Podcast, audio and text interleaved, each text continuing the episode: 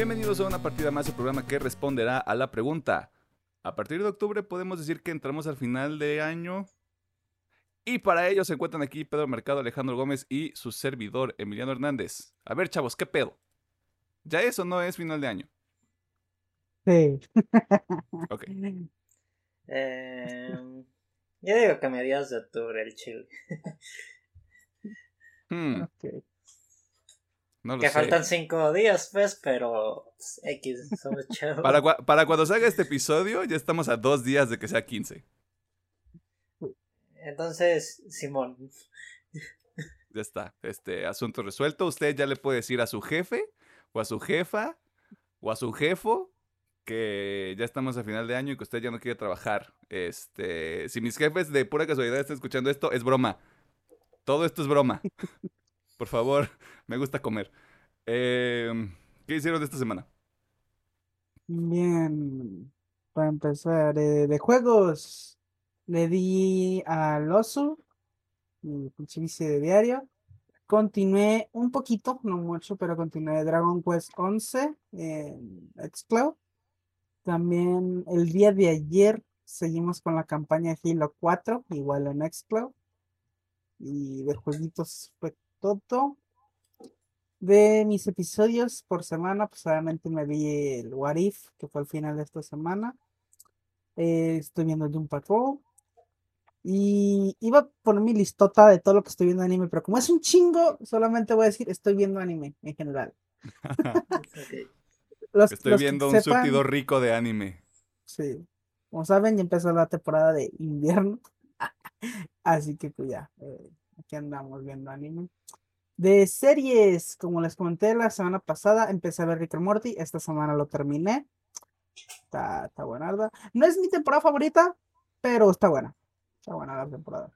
Y también me vi una serie así, poquito dramática, poquito dramática llamada Escenas de un matrimonio. Su puta madre. Hablaré más después porque obviamente están mis recomendaciones, spoiler. Eh, y de películas, pues vi Venom. Venom, Venom. Y eso es todo lo que usted tiene que saber. es- Esto es lo que van a saber. Y ya, de hecho, fue todo. Este, antes de pasar con Pedro, se le está avisando aquí, en este programa, que ya nos enteramos que se escucha incluso en la, en, en la Unión Europea, lo cual este, mandamos un croissant o un este, postre típico del país en el que nos estén escuchando. Vean escenas de un matrimonio. Yo no la he visto, yo la quiero ver. Este, vean escenas de un matrimonio antes de que se vuelva algo mainstream. Es la recomendación que se le está dando aquí. Una, come- una recomendación no virgen, pero para que usted esté en el mapa del, del mainstream, de lo popular. Ahora sí, Pedro, ¿qué hiciste esta semana? Eh, pues ahora sí jugué varias cosillas. Que como ya comentó Alejandro, jugamos Halo 4. Y la pasada semana también jugamos un poquito de, de multijugador. También jugué y pasé y también le saqué todos los coleccionables al Psychonauts 2. Ya, ya lo puedo quitar de mi lista. Eh, chulada de juego. Yo creo que yo sí lo pondría eh, en mi goti al chile. Mm, también jugué el nuevo mapa de zombies de Cold War. Como inició la nueva temporada, agregaron un nuevo mapa. Eh, ya hicimos el easter egg al segundo intento porque la primera vez tuvimos un, un boot y no pudimos terminarlo por esa pequeña razón. Y... Ah, también ayer jugué un ratito Day by Daylight con unos amigos. Le dije que lo calaran para continuar un rato y ponernos en el mood de, de escapar del asesino. Pues, y de series, pues, What It.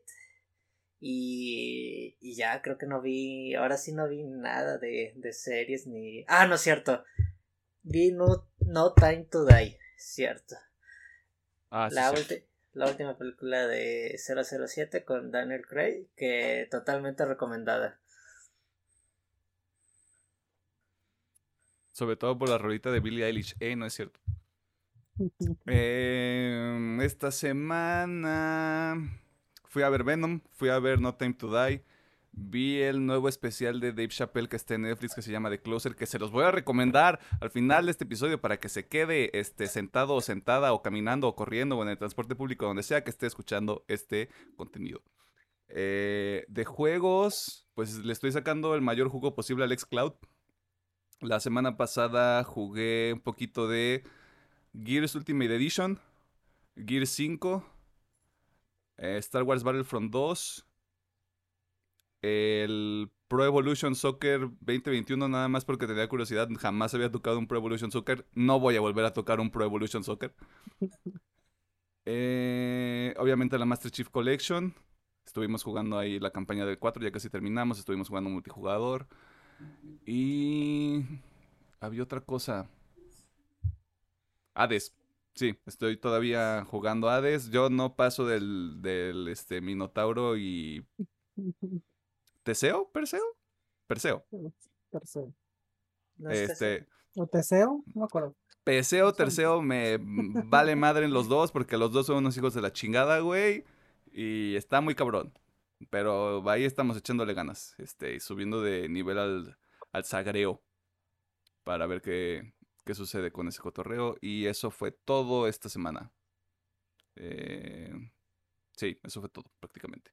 Eh, ¿Algo más que quieran añadir? ¿Algo más que hayan recordado?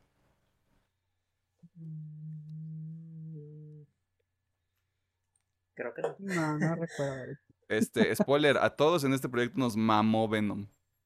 Uf, Todavía no la veo. uf. Dije a todos en este proyecto nos mamó Venom. Nada más No, para llevarle las contrarias, yo voy a decir que sí me va a gustar. Claro, claro, el hombre blanco, güey, Hombre este, blanco, sacando güey. su carta de privilegio de decir yo puedo llevar la contra, güey, porque si fuera yo, a mí me corren del proyecto, güey. O si fuera Alejandro, güey. Claro, güey. No, no es cierto, este. Ya, este, hablaremos sobre Venom la otra semana. Y sobre otra serie que vimos. Yay. Diversión, pero este episodio va a ser más divertido todavía. Episodio especial, perras. Episodio especial, episodio 30, donde hacemos este un, una retrospectiva a alguna obra, tal vez no del mundo virgen. No, yo diría que Eh, sí. Sí, ya. ¿Sí? Ya creo que todavía no voy a decir el nombre, pero ya creo que es muy tetósfera, hasta para eh, en lo bueno y en lo malo. Yo siento que su comunidad es chida y mala al mismo tiempo. Yo me vengo enterando que es mala, güey. Yo me vengo enterando que hay comunidad.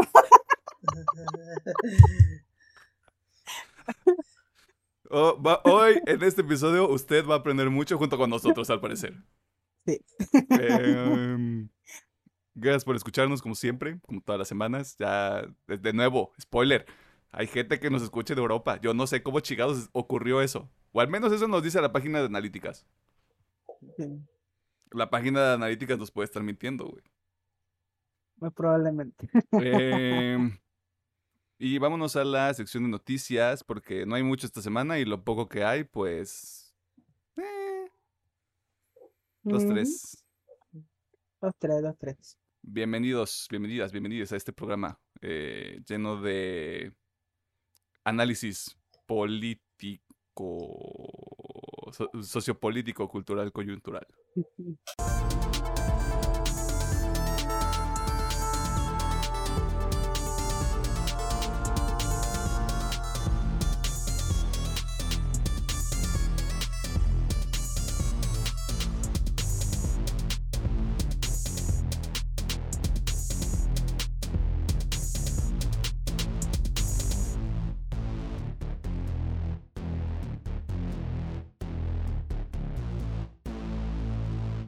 Nos encontramos en la sección de noticias donde te ponemos al tanto de las cosas más interesantes que suceden en el mundo del entretenimiento, la cultura popular y demás cosas ñoñas. Y esta semana vamos a iniciar hablando sobre una de las plataformas más tóxicas del Internet. No, no estamos hablando de Twitter. Nos referimos a su primo lejano ahora que lo pienso, Twitch. ya que durante la semana se filtró información con respecto a los salarios que perciben los creadores de contenido más importantes de esta plataforma, así como su código fuente, creo que ese es el término apropiado, e información sobre proyectos que aún no han sido anunciados. Alejandro, ¿qué es lo que se sabe de este hackeo a Twitch? Bueno, pues a través de una publicación en, el que yo creo que es el lugar más tóxico del planeta, 4chan, eh, este forito, decidió conocer que un hacker eh, había accedido y robado información perteneciente a los servidores de Twitch. Eh, el archivo que estaba en 4chan pesaba aproximadamente 128 gigas y en el cual, obviamente, como dice Emiliano, se tenía el código fuente eh, lo que es para mí lo más interesante que salió de todo esto, que es una nueva plataforma muy parecida a Steam, eh, que básicamente sería como una tienda y aparte sería como, bueno, sería como Steam y Discord fusionados, ya que sería tienda y aparte tendría salas de chat. Eh, de mm. hecho, se me olvidó poner aquí el nombre del, de esta mamada, pero bueno, es este software. Este, si quieres lo voy investigando. Sí, pero es este software que la neta se ve muy interesante. Eh, también lo más preocupante para los usuarios y para los streamers. Eh, se tuvo una filtración de keys de stream, que estos son los utilizados para hacer el stream. Básicamente lo que hace es la conexión con el servidor. Contraseñas. Eh, por lo cual, de hecho, si tú eres usuario de Twitch, aunque no streames, eh, se recomienda cambiar contraseñas por las puras dudas. Mm. Y lo que al todo mundo le voló la cabeza, pero a mí me vale tres hectáreas de verga, el salario, entre comillas, de los streamers, que con base a lo que han dicho varios streamers que yo sigo, son solamente aproximaciones, no se crean lo que hay ahí, son solamente aproximaciones, no son salarios reales. Pero son aproximaciones casi bastante atinadas. Pero bueno. Eh, en el archivo, eh, a los conocedores de un poquito aquí de computación, había un archivo README, el cual el usuario había dejado ahí para que pues todo el mundo supiera quién había sido. y en el README había, había estaba escrita su motivación, la cual es, según sus palabras, porque Twitch es un pozo negro lleno de hipócritas y quiere destaparlo toda la luz. Y que aparte, este solamente es una parte de la información que robó y que después seguirá siendo pública eh, el resto de la información. Ya. Al chile, en mi opinión, bien clarita, este güey es un ardidito. Eh, muchas veces pasa estas cosas de que personas quieren entrar a este pedo de Twitch, que es muy difícil muy difícil. Eh, no les sale bien, no les va bien y se desquitan vas haciendo estas mamadas. Eh, a mí lo, que sí me emputa es el robo de información, pues es eso, robo de información, eh, no, que no les vendan otra cosa. digo, yo a mí no me molesta tanto, pero pues sí está de guay ay, me toca meter a Twitch a cambiar contraseñas y bla, bla, bla, ¿no? Pero pues sí, y pues hasta ahorita fue todo. Yo creo que lo que más hizo fue los salarios, que como digo son aproximaciones, no son, no son números reales, pero son muy acercados. y no sé, me sorprende mucho que la raza vea y diga, oh, muchísimo dinero cuando les voy a ser bien sincero, a mí se me hace bien poquito. qué bueno que toques ese tema, pero antes de entrar con el dato de la tienda, parece que el nombre código es Vapor. Ándale, Vapor, sí, sí, cierto. Y lo de, y lo de un poquito más de detalles sobre el tema del chat. Están buscando integrarlo a través de VR con 3D. Mm, sí. Y ese tiene el nombre de Vape World. Sí, sí. Muy o para mi gusto. Sí, digo, o sea, siguiendo esta línea, de hecho a mí es lo que me hace más interesante, esta opción de Amazon para, pues, entrar al mercado de PC, estar vendiendo jueguitos, estar vendiendo keys, y agregarle un chat de voz. Que bueno, eh, los usuarios de Steam ya van a decir, ah, es que no es nada nuevo, también en Steam hay chat, bueno, chat escrito, no hay chat de voz. Pero pues al chile casi nadie usa el chat de, de Steam, seamos honestos. Hay gente que lo usa, sí, pero casi nadie lo usa. Así que esto es interesante. A ver qué tal le sale. Digo, todavía no hay nada, no hay ni rastros de esa madre hasta ahorita que se filtró, pero está interesante. Sí, no, o sea, hasta el momento es un concepto, está en el, está en el éter y pareciera que sí es algo en lo que están trabajando. Sí, sí, sí, y que Regresando a lo de, a lo del dinero.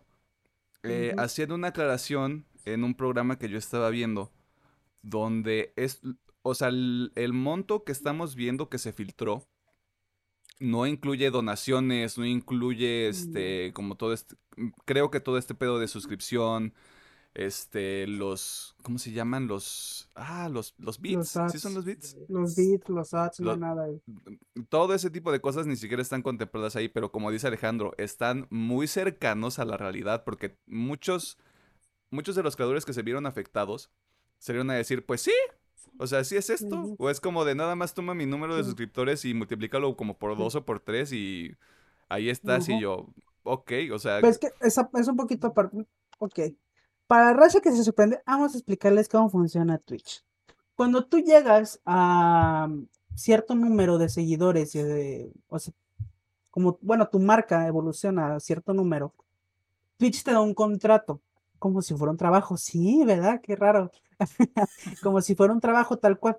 Te ofrece un contrato con un salario fijo. O sea, tú, bueno, tú tienes que cumplir ciertas horas, eso ya se estipula en el contrato, cuántas horas y cuántos views necesitas para cumplir esas horas, pero tú tienes tu salario, un trabajo normal. Así que es parte de, está tu salario, están tus suscripciones y están las donaciones, están los bits. Así que así es como funciona Twitch con los grandes, obviamente no los así que cualquiera que se meta a Twitch les van a dar contrato, obviamente no, nomás a los que cumplen ciertos estándares les dan contrato. a mí lo que se me hace extraño es que haya generado tanto revuelo el hecho de que hay, de que hay gente ganando dinero en Twitch. Porque esto ya lo sabíamos, de- ya lo sabíamos desde hace años, güey. No sé, es- Y eh, m- me sorprende que, la- que las cifras, o sea, no sé exactamente cuáles son las cifras, porque no, para cuando yo entré a ver los documentos, pues ya eran cosas, Ujú. este, blurreadas, este, con filtros y todo el pedo, lo cual está Sí, bien sí. porque pues a mí al final del día no me interesa tanto. sí, Pero es como de, de verdad nos, de verdad nos, este, enoja, nos llama la atención que haya gente ganando dinero cuando sabemos que esto es algo desde hace años, o sea, la plataforma existe desde hace muchísimo tiempo y hasta ahorita le queremos prestar atención a esto. Sí, o sea, los contratos mamalones existen desde hace fácil cuatro años. Digo, si no me equivoco, y esto lo sé por Capón, eh, hace un año y medio, hace dos años hubo renovación de contratos. So, a lo mejor por ahí hay cositas nuevas, pero sí. Pero ¿sabes qué es lo que no dan esos contratos, güey? Seguro social. Sí, es- No, no cotizan sí. en el IMSS. mm, Ellos se lo pierden. En el IMSS no, pero sí, este, está muy controlado, créeme, esos pinches contratos están bien, Sí, muy me imagino. específicos. Sí me imagino porque eh, o- o- la idea que usted se tiene que llevar de esto, además de que esto no es novedad, es que Twitch es una empresa. Eh, ¿Cuál es, cuál es, De- el, cuál es el fin último de una empresa? Generar ingresos. Aparte algo que me dio mucha risa, digo, obviamente es gente que pues está alejada de este pedo y no sabe, pero había también un hashtag de hagan que los streamers paguen impuestos. Es como si pagan chingo de impuestos, güey. Qué bueno que toques ese tema, güey. Porque creo que para la gente es... ¿Por ¿Por qué querrías tú, como una persona promedio, decirle a un creador de contenido, creo que no pagas impuestos? Si Para que el creador de contenido te muestre, te muestre su recibo del fisco, güey. Sea, como Sí, de, a sí, sí. ver, persona estúpida de internet. Y allá tienes, o sea, hay tres opciones que tú tienes que dejar bien clarito, porque obviamente como esta es una empresa de Estados Unidos, tú puedes pagar eh, tu, o sea, estar, estarle pagando al fisco en Estados Unidos, o puedes pagarlo aquí. Y están las dos opciones, que lo pague directamente Twitch, o tú como persona te comprometes a pagar. Así que de aquí hay opciones que para que pagues ahí tu, Claro. al fisco, ahí. Y pagan un chi. Oye, qué, oye, qué interesante y aparte qué, qué complicado de ser para alguien que vive en México. O sea, en el sentido de ¿a quién le das tus bueno, impuestos? Oh, tío, obviamente yo estoy hablando nomás de lo que a mí me cuentan. O sea, Sí, yo sí, no sí. soy streamer, güey. Sí, sí, Pero bueno, este se supone que no está tan complicado. O sea, tú, cuando tú firmas el contrato con Twitch, dicen, ok, están estas opciones, ¿cuál quieres? ¿Cuál se te facilita más? Mm. Muchos, eh, y bueno, según Capón, muchos lo que hacen es dejan que Twitch haga el fisco y lo hacen en Estados Unidos, o sea, no pagarían aquí. Pero según Capón, que lo más conveniente es, y que él el único que hizo, ah, pásamelo para acá, y yo como persona fiscal, yo lo declaro acá. Y se supone que eso es lo mejor. y que no está tan difícil, simplemente ellos te mandan el documento, tú lo firmas, de que te comprometes a que vas a, a este, a, a pagar el fisco, y Les aparte, prometo que voy a cumplir con mis responsabilidades fiscales. pero no nomás es eso, porque obviamente Twitch le manda el pitazo acá a Hacienda, Ah, este güey ok, ya. se está levantando esto, y aquí está el documento que él me firmó que dijo que él se va a poner en contacto contigo. Oh, shit, ok. Y ya pues el Hacienda dice, "Eh, acá me dijeron que está así el pedo, está mi dinero. ya, Entiendo, entiendo por qué Twitch lo hace y me parece algo muy... O sea, en, en mi mente es como de snitches get stitches, pero luego digo, güey, es que es un, es un putazo de dinero si estamos hablando de creadores grandes. Sí, O sea, sí. no me imagino convirtiendo la esa cantidad de dólares a pesos y todavía decir, no voy a pagar impuestos, güey. Y, y aparte, mira, si se les hace mucho eso que ven, todavía súmenle campañas de Twitter, campañas de Instagram, campañas de YouTube, patrocinios. Toda esa madre no está ahí. Y, según palabras de los seguidores aquí yo sigo, la buena lana está en los patrocinios y en las Sí. campañas, no en los Sí. contratos que está Twitch. Así que hay que calcularle más o menos. Eh, el punto es, si usted quiere entrar a Twitch, eh, buena No, suerte. no. Bueno, Bienveni- bienvenido a los Juegos del Hambre. Sí. De hecho, hay un. Eh, yo no lo sigo porque no es mi tipo de contenido, pero hay unos clips tanto de, de los grandes, pues de este Divide y de. Ay, ¿cómo se llama el otro? Pedro, tú lo conoces, el que ahorita es el nuevo Rubius. Ah, el Auron Play. El Iron Play. Gracias, Ah, muchas gracias.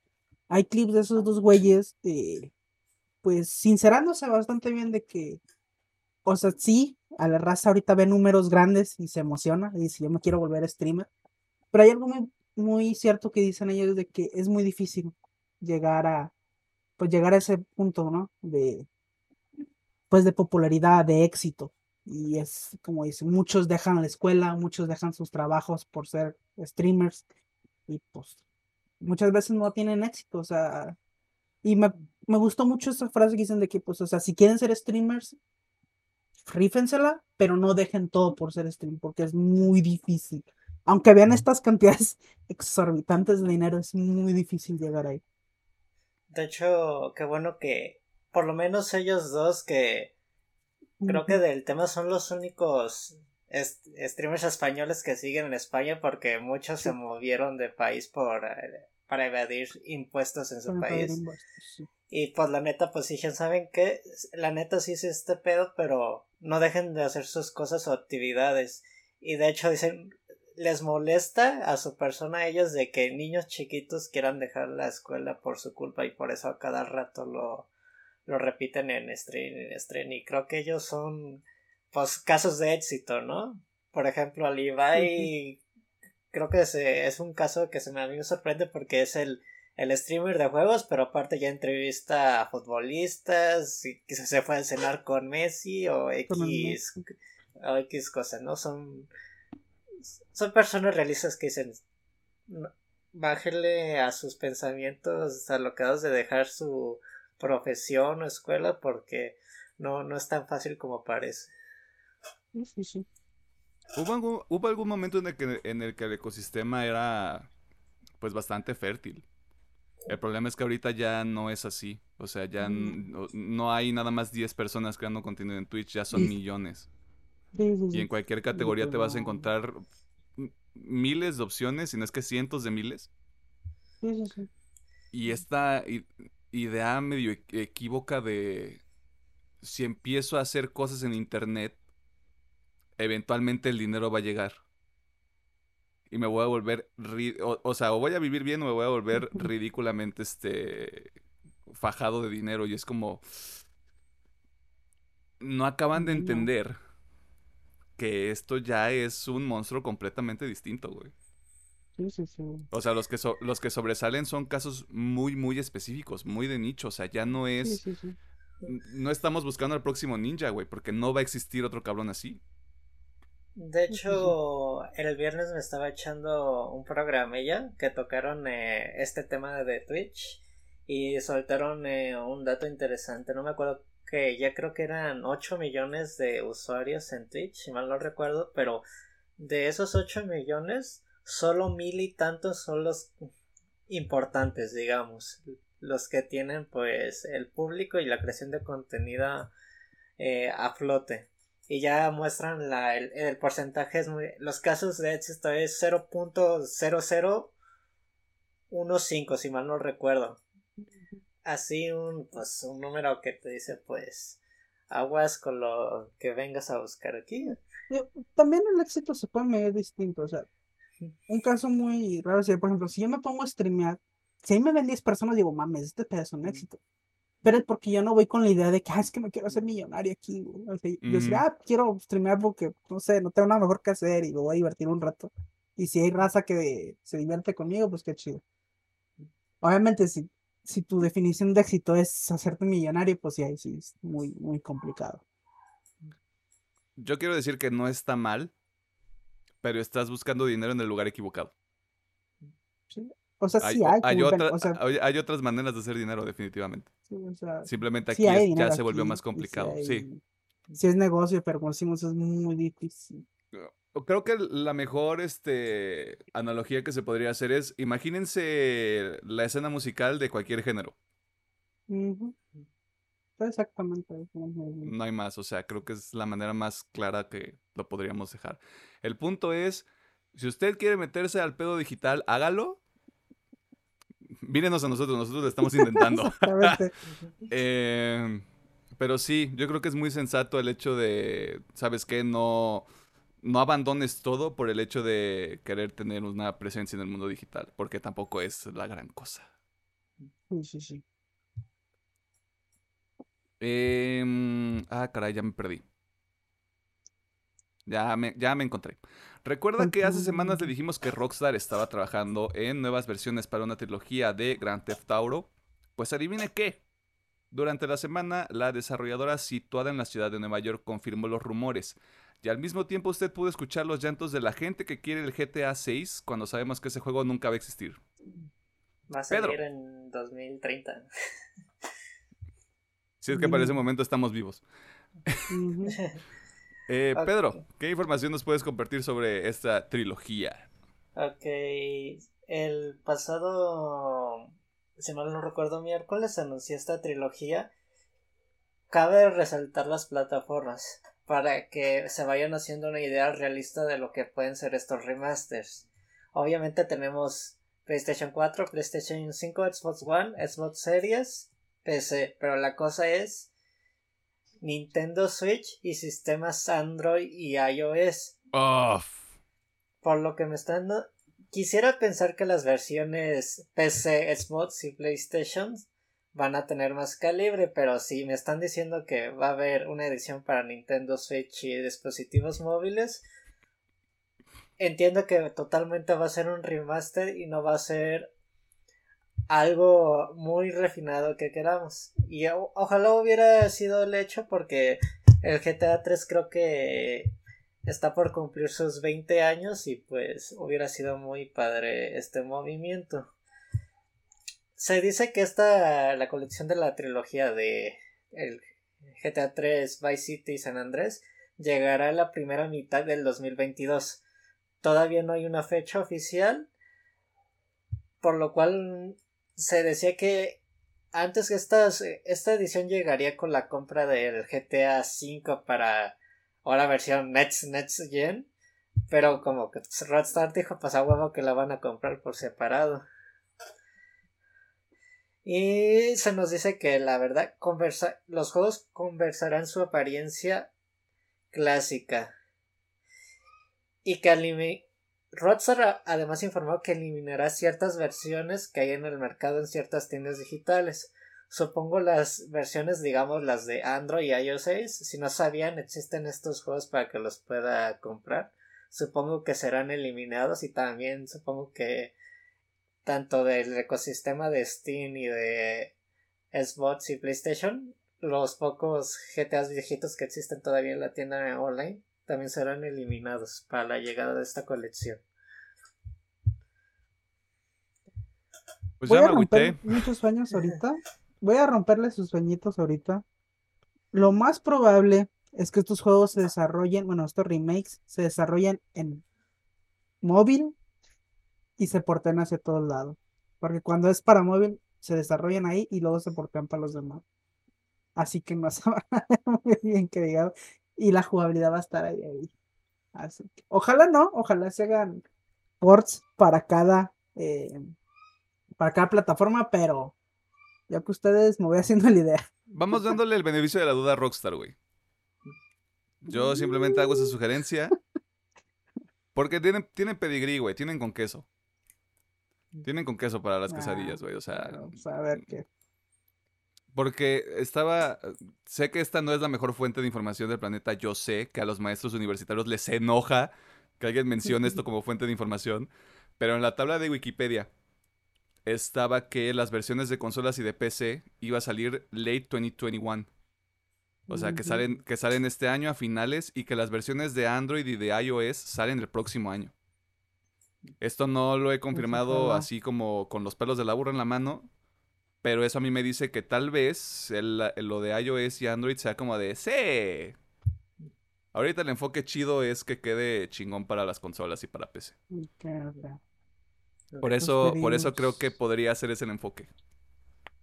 Si resulta ser lo que tú dices, pues este, nos ponemos a llorar todos aquí cinco minutos, ¿no? O sea. Ah. Pues ya veremos, digo. Ojalá y sí les den un poquito de cariño a los juegos. Sí les falta, güey. Seamos honestos, a este punto sí les falta. Hace 15 años era como de, a la verga, güey, esto está bien cabrón.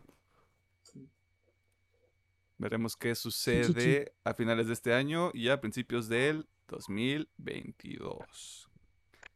Si a usted le gustan las series de Disney Plus, esta información le interesa porque se ha confirmado un spin-off para el personaje que nos regaló un cumbión durante WandaVision.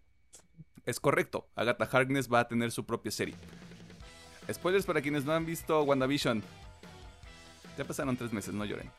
El reporte original proviene de la revista Variety, quienes pudieron confirmar que Jack Schaefer, quien creara WandaVision, regresa para escribir lo que será una comedia oscura, enfocada en el personaje interpretado por Catherine Hahn, un producto que realmente se veía venir tomando en cuenta el desenlace de los eventos de WandaVision y lo que sucede con esta bruja que lleva existiendo algunos siglos dentro de la continuidad del UCM.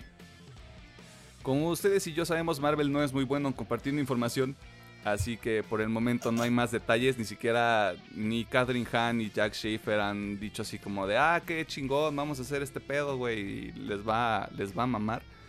Tampoco hay una fecha tentativa para que la serie inicie este, filmaciones, pero tomando en cuenta la línea de tiempo de Marvel y el hecho de que hay varias fechas establecidas dentro de los próximos tres años, yo me animo a decir que esto podría estar en Disney Plus entre 2023 y 2025. Me parece muy exagerado, pero creo que es una ventana bastante creíble. A menos que le metan turbo este pedo. Y pues, ¿qué les digo, no? Ahora todos van a tener series. Obviamente. ¿Por qué no sé? O sea, este personaje está justificado de alguna manera, pero... Mm, Pero está interesante la serie. No, o sea, Catherine Hahn es una joya, güey. Si usted este, no ha visto Into the Spider-Verse, Parks and Recreation, Brooklyn Nine-Nine, porque sale en Brooklyn Nine-Nine, este, la señora, la señorita, tiene con qué. Ahí no hay queja. Y miren, Simplemente es como. y su ansiadísimo Mephisto podría aparecer aquí en esta serie. No hagas, e- no hagas eso, güey. Eh, Mira, esta ma- eh, de esas chingaderas que se sacan de aquí sí sale Mephisto. Esta es un poquito más real porque está un poquito más ligada. Mephisto va a salir en Spider-Man No Way Home, güey. Deja de matar nuestros sueños. Va a ser este, una adaptación de One More Day y Brand New Day, güey. El trailer es una mentira. Todo está hecho como una mentira, güey. Es un sueño este lúcido de Peter Parker, güey. Verga, nos van a, nos van a aplicar un mandarín, güey. Ay, ojalá y no. En el UCM otra vez. Esta semana no hubo muchas notas, pero sí hay cosas sobre las que nos queremos reír un ratito. Como el anuncio del último personaje que llegará a Super Smash Bros. Ultimate, Sora, personaje de la saga Kingdom Hearts, haciendo ver a una gran cantidad de gente como payasos, pensando que podríamos ver en un, cross- un crossover de mayor nivel como Crash Bandicoot o el Chef Maestro. Maestros. Digo, a mí me sorprende de que. Yo sé que el- las sagas de Square Enix, pero pues tiene pues trato con Disney, ¿no? Yo jamás en la vida dije, este personaje no jamás va a llegar porque Disney, mi, mi varito, por favor, a menos que ya se lo hayan pagado. Que es lo más yo- yo probable. creo- Yo creo que eso fue lo más difícil de ese trato, güey. Tratar con Disney, güey. porque, O sea. Todos sabemos cómo es Disney, más con sus propiedades intelectuales. Así que. Ha de haber puesto muchos peros. Y no sé si valen la pena. Sorry, fans de, de Kingdom Hearts. Pero no sé si todo ese martirio para convencer a Disney ya ha valido la pena. Eh, F en el chat, güey. Yo, yo no juego Smash.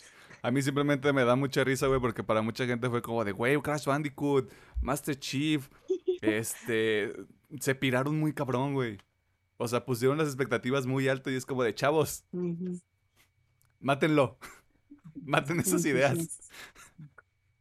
Mira, lo único bueno es de que el pobre Sakurai ya va a poder descansar, güey. Sakurai Pues está ya- haciendo el próximo Smash Brothers, güey. O sea, Ese ya está como de, ¿saben qué? Para mí ese güey dice, yo ya acabé, ahí se ven, no me vuelvan a hablar. Por fin podrá haber un, un atardecer de un bonito Este, universo. este es postraumático, güey, producido por esta madre. Ah, pues el, el señor Sakurai sí se veía medio jodido en cada presentación, así de que no comía el pobre. Oye, oye, no seas grosero. Es como, por favor, ya libérenme esta tortura. ¡No! Pero ya, ya acabó. Así, vaya, va a estar seis meses en la playa y así, "Tss, ya te necesitamos para el siguiente Smash, hermano. Espera, ¿qué? ¿Cómo? ¿Ya se acabaron todo el contenido del primero? Sí, ya, este fue el primero. Mira, lo bueno es de que Sakurai ya había dicho, ya no va a haber otro Smash igual, así que sí, cuando salga otro ya va a ser de menor escala, así que eh, ya no va a estar tan esclavizado. Eso es lo que queremos creer. Otra cosa que no podemos entender son las relaciones tóxicas. En específico, la Mm. relación entre Nintendo y sus fans, extrañamente. Porque el Switcheroo OLED ya se encuentra disponible en México con un costo de 10 mil pesos mexicanos, valga la redundancia. Y hay gente que decide utilizar su dinero para comprar un pizapapeles glorificado. No me roben, me vale. Piénsenlo por un momento. Añadiendo un poco más de dinero podrían tener una consola de la nueva generación. O menos Pod- si compran un Series S. Lo, di- lo dijo Pedro, no yo. Podrían armar una computadora de gama media tirando al- tirándole a baja. no me dejaste terminar. Podrían comprarse cinco jerseys de un equipo de fútbol y revenderlos. Esto último no es sugerencia, es una posibilidad de lo que podrían hacer con ese dinero, güey, que es mucho mejor que comprarse un Switch OLED.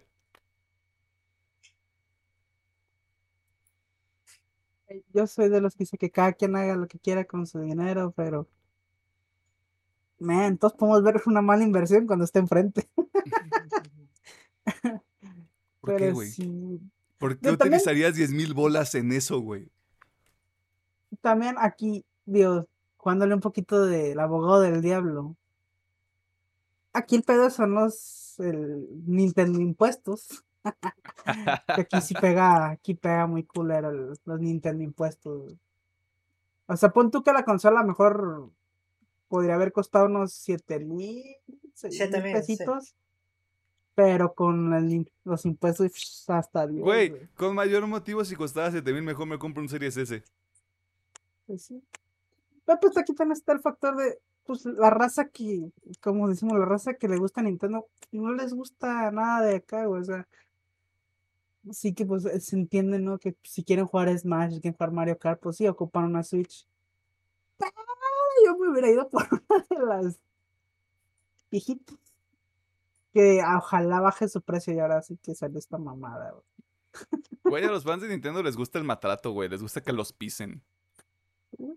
Son masoquistas mis compas, Son masoquistas, güey. Qué bueno que dijiste esa palabra porque yo tenía otro ejemplo, güey, pero dije, no, este. Luego nos suprimen el video.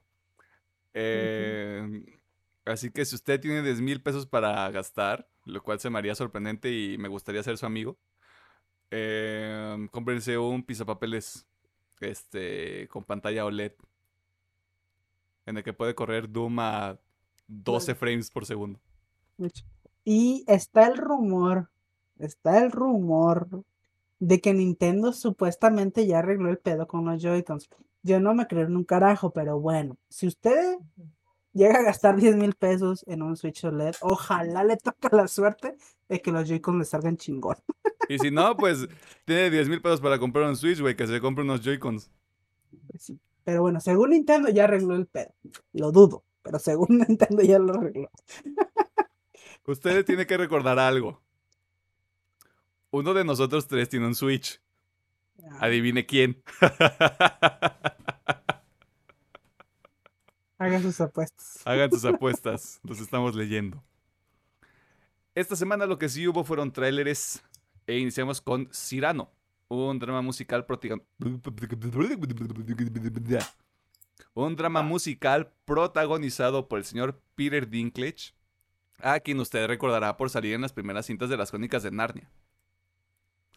Otro musical que sale este año es Tic Tic Boom, protagonizado por el Spider-Man menos querido de la gente, Andrew Garfield, y estará disponible en Netflix a partir del 19 de noviembre.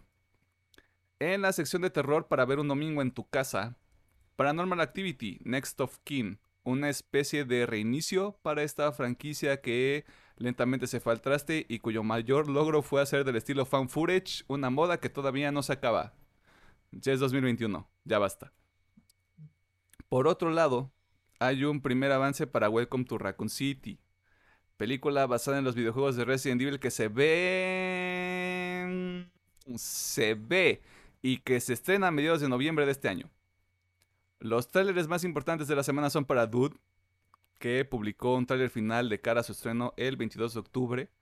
También hay un adelanto para la próxima temporada de Demon Slayer que estará disponible a través de Crunchyroll el próximo 5 de diciembre de forma semanal, pero que usted a partir de hoy ya puede ver el arco de Mugen Train en Crunchyroll. Me parece, revisamos hace rato y ya estaba el episodio, ¿no? El Sí, primer episodio de este Sí, arco. Y por último, el trailer que tenía que poner aquí porque si no me cortaban la cabeza. House of Dragon, precuela de Game of Thrones que se estrenará en HBO el 2022. Ah, ¿Cuál es el trailer de la semana? mira, est- estoy luchando contra todas mis fuerzas. No, güey, no, güey, ya. no puedo. No, güey, no. Yo, yo- hablando de relaciones tóxicas, yo, yo sé que salí muy herido de Game of Thrones, pero es que no puedo con mis ganas. Vi el tráiler y estoy con el hype por acá. arriba. Así que House of the Dragon. Este, no te voy a juzgar. Pedro, trailer de la semana. Em, Voy a decir que Welcome to the Raccoon City con todas mis reservas y en medio de que no tiene nada de, de inversión esta película. Pues Como malos. Malos dos. El trailer de la semana es Dune. ¿Por qué? Porque me limpió el paladar después de ver esa chingadera del trailer de Welcome to Raccoon City, güey. Perdón, Pedro, te interrumpí. Confío que mínimo la historia está bien, porque pues, los zombies se ven bien cutres, la verdad. Pero es que. Es que toma más cosas de los videojuegos, bro. Va a estar más padre, bro. Entonces ya Yo- agarra de referencia el Resident 2 Remake. Yo voy a este morir. ah, yo voy a morir en esta colina. Si tengo que hacerlo solo, así lo haré. Se me cayó la tapa de la cámara. Eh, la menos la primera trilogía con Mila Jovovich está bien.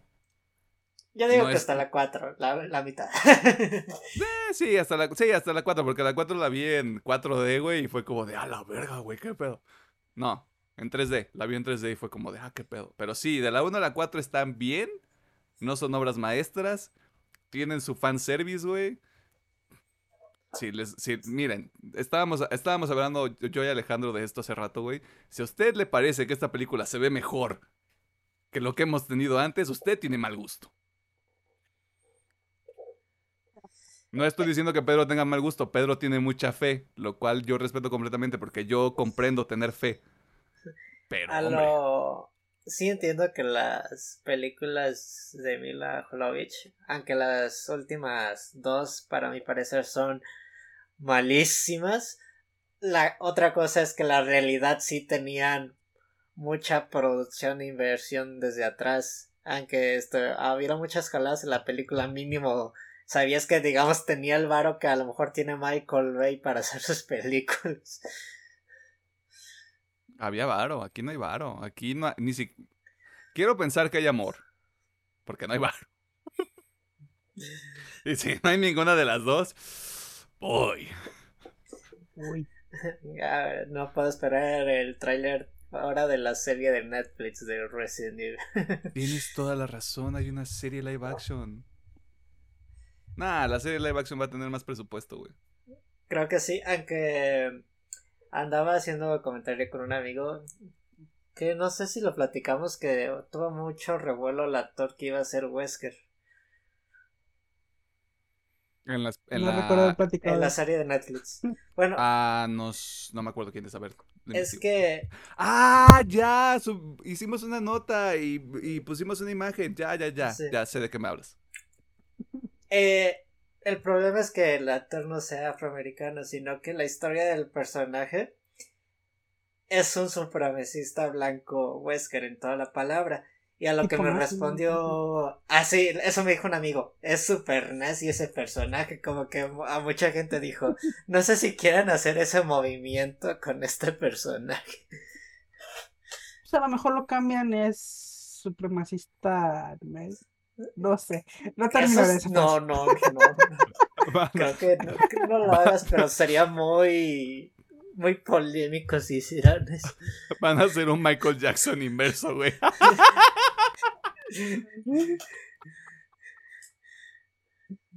Perdón, tenía que hacer ese chiste. Bueno, en realidad sería un Michael. Harían un Michael Jackson, punto, güey. Pues a ver qué tal. Así que. No, sí es cierto, esa serie. Como no hemos visto nada, no voy a decir mucho, güey, pero. Son tiempos oscuros para, para los fans de Resident Evil. Qué bueno que jugaron Village y les gustó. Esas fueron las noticias de la semana.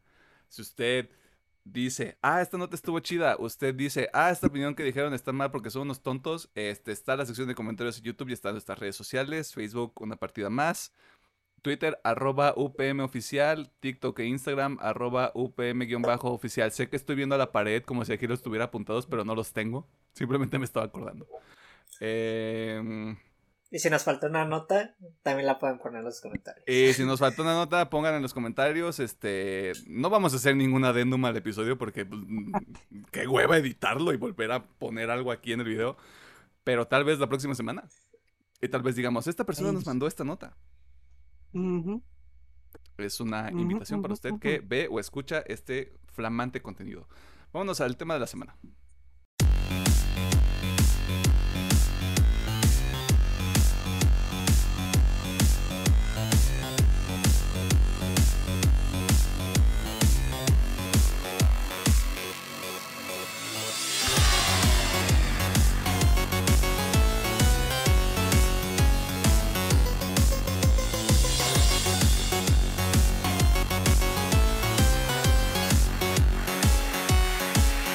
Estamos en el tema de la semana. Y si usted sigue este flamante contenido que se escucha en diversos puntos del mundo, de acuerdo a la analítica de RSS, cada 10 episodios revisitamos un contenido, vaga la redundancia, que con el paso del tiempo se convierte en un...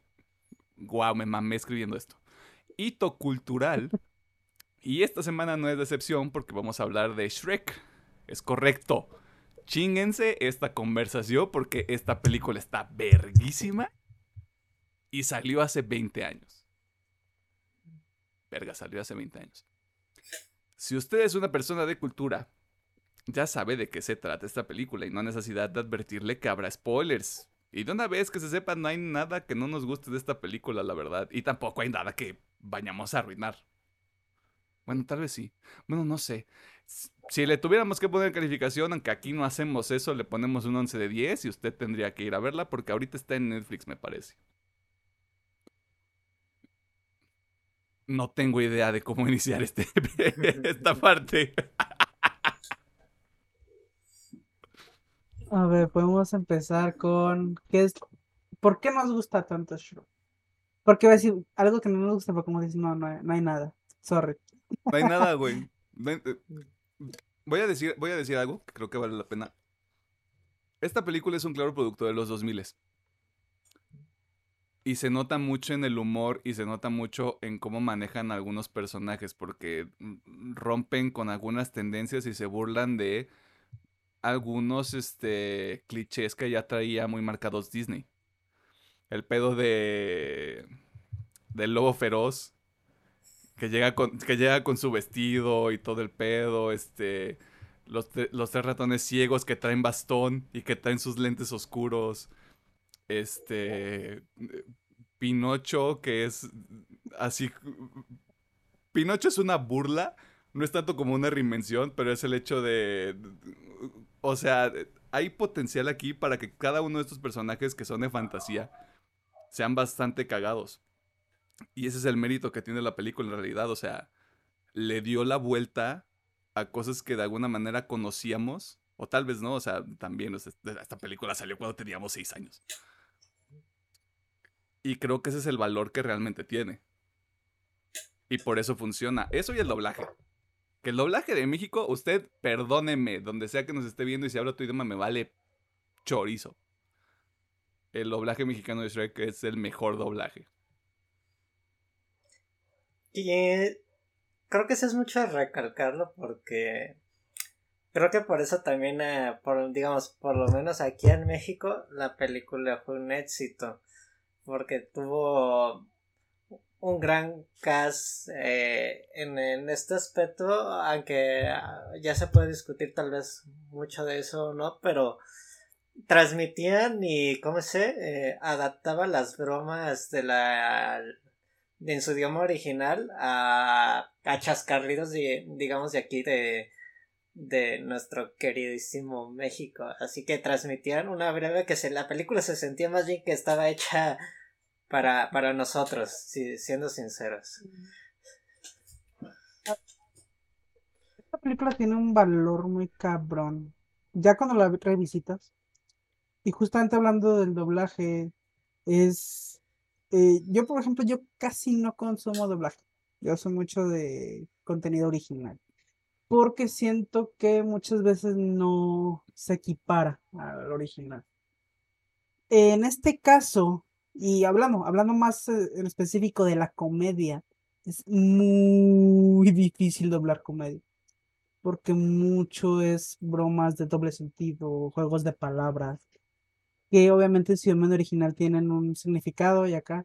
Y siento que esta película, como dice Pedro, la a la hora de transformar esas bromas y pues sí, obviamente más que apuntar a, pues a México, porque sí está muy, la neta sí está muy de barrio. mucho de las bromas, mucho de esa madre, eh, pues pegó muy cabrón aquí. Sí, la verdad, no diría que el éxito de la película es enteramente por su doblaje, pero al menos en este lado ha sido un hito, como dice Emiliano, por ese doblaje tan emblemático que tiene. De hecho, pero yo no le quitaría mérito a la, película en A general. la película como tal, sí, completamente de acuerdo. Ahorita que estoy revisando doblaje wiki, resulta que la adaptación, o sea, todo el tema de, de los chistes y de la comedia y como todo este feeling que trae la película, estuvo, estuvieron a cargo tres personas, lo cual, dos nombres me quedan completamente claros, uno no lo reconozco. Nora Gutiérrez, el profe Gus Rodríguez y el maestro Eugenio Derbez. Con eso te- con- ya me queda perfectamente claro todo, güey. Yo, yo solamente diré, mira, yo no soy fan de De Revés, pero el maestrazo Gus Rodríguez, yo siento que mucho de esta película es gracias a Gus Rodríguez. Porque ese señor, mis pinches respetos a ese señor, neta.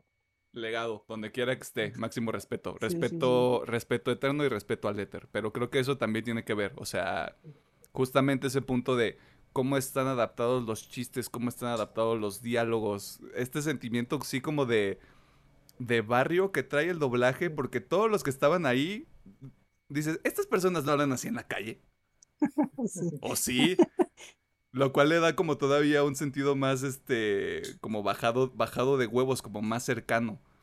Y yo creo que por eso la película todavía hasta este, hasta este tiempo funciona muy bien. Sí. Así sea Eh, la primera vez que la veas. Sí, sí, sí.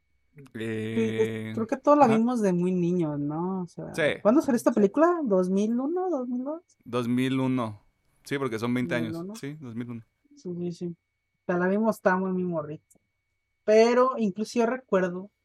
uh, eh, Ya, ya somos esos señores. Somos ese maestro que te caga en la universidad y en la prepa, güey, de, no, yo cuando era chavo, güey. que cuando salió esta película sí fue un boom muy cabrón. Obviamente yo de morrito decía, ay, está bien graciosa. y me cagaba de risa. Ah, yo la revisito bastante seguido. cada, que, cada que la paso en la tele la revisito.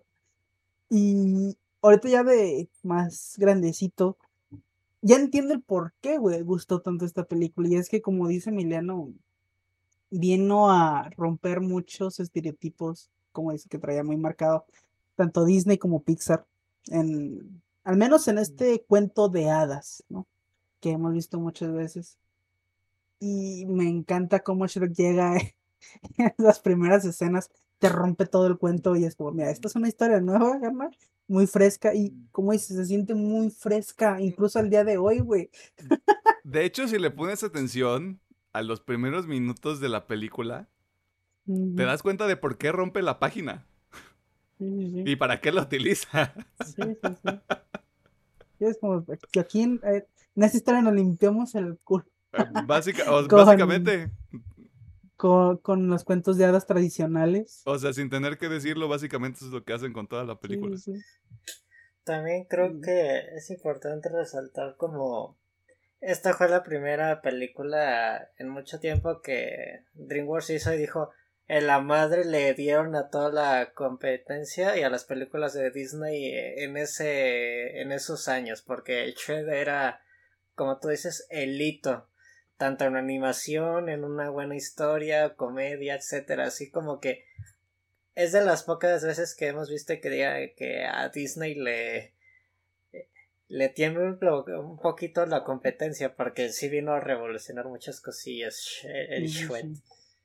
El Sh- Así le dice, así le dice tu papá, güey, Cherk. Vamos a ver el Cherk. tú así como de, oh, se dice Strength. Eh, creo que otra de las cosas que, o, sea, si vam- vamos persiguiendo este hilo como de todas las convenciones o los estereotipos que se rompen, pues el tema de la batalla, de ir, a- de ir al castillo, de la batalla con, batalla con el dragón, porque no es una batalla, es como de, no, yo, ¿tú crees? Que yo me voy a poner al tú por tú con una espada contra un dragón. Yo mejor me voy corriendo, güey, ¿de qué me estás hablando? Que eso también se me hace bastante positivo. Y ahí también entra una de las cosas que cuando eres más grande lo entiendes. Que es la relación entre, entre burro y la dragona. Y dices, ¿esto cómo? Ok, ya entendí.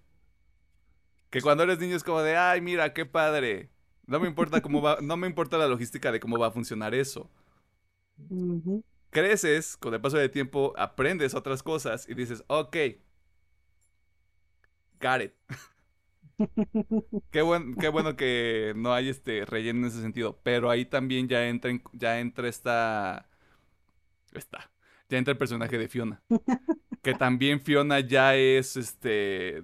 romper las convenciones de la princesa de Disney de desamparada, de no puedo hacer nada, porque después de que la rescatan y descubre que Shrek es un ogro, no es un caballero. Tiene esta secuencia donde la quieren rescatar. Este, esta copia barata de Robin Hood. Ah, sí. Y ahí, de seguro, de seguro empiezan desde antes. Pero empiezan también todas estas referencias a la cultura popular de los 2000 Como la referencia de Matrix cuando Fiona se madrea a todos estos cabrones que salen. Artes marciales. O sea, artes marciales, güey. La, la morra, este. Le, le entierran una. Una flecha. Una flecha.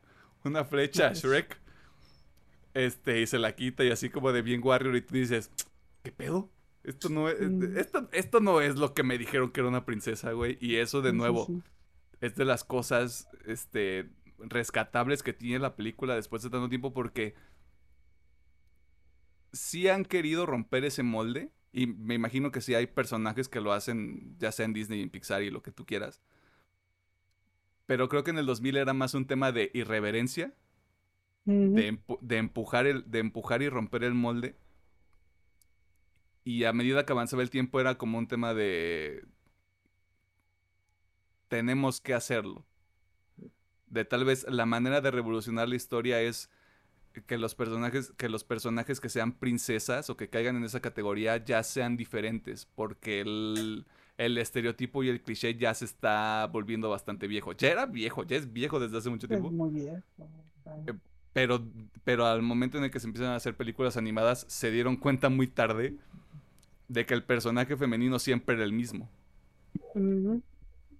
Y, pa- y por eso creo que también hay un impacto bastante relevante para Shrek en el sentido de, ven, e- ven a esta princesa, es diferente a todas las demás. Sí, sí, sí. Otra cosa que me gusta mucho es obviamente el mensajito, eh, ya que como decimos, en este cuento de hadas tradicional, normalmente los princes, prin- las princesas y los príncipes eran cabrones esculpidos por dioses.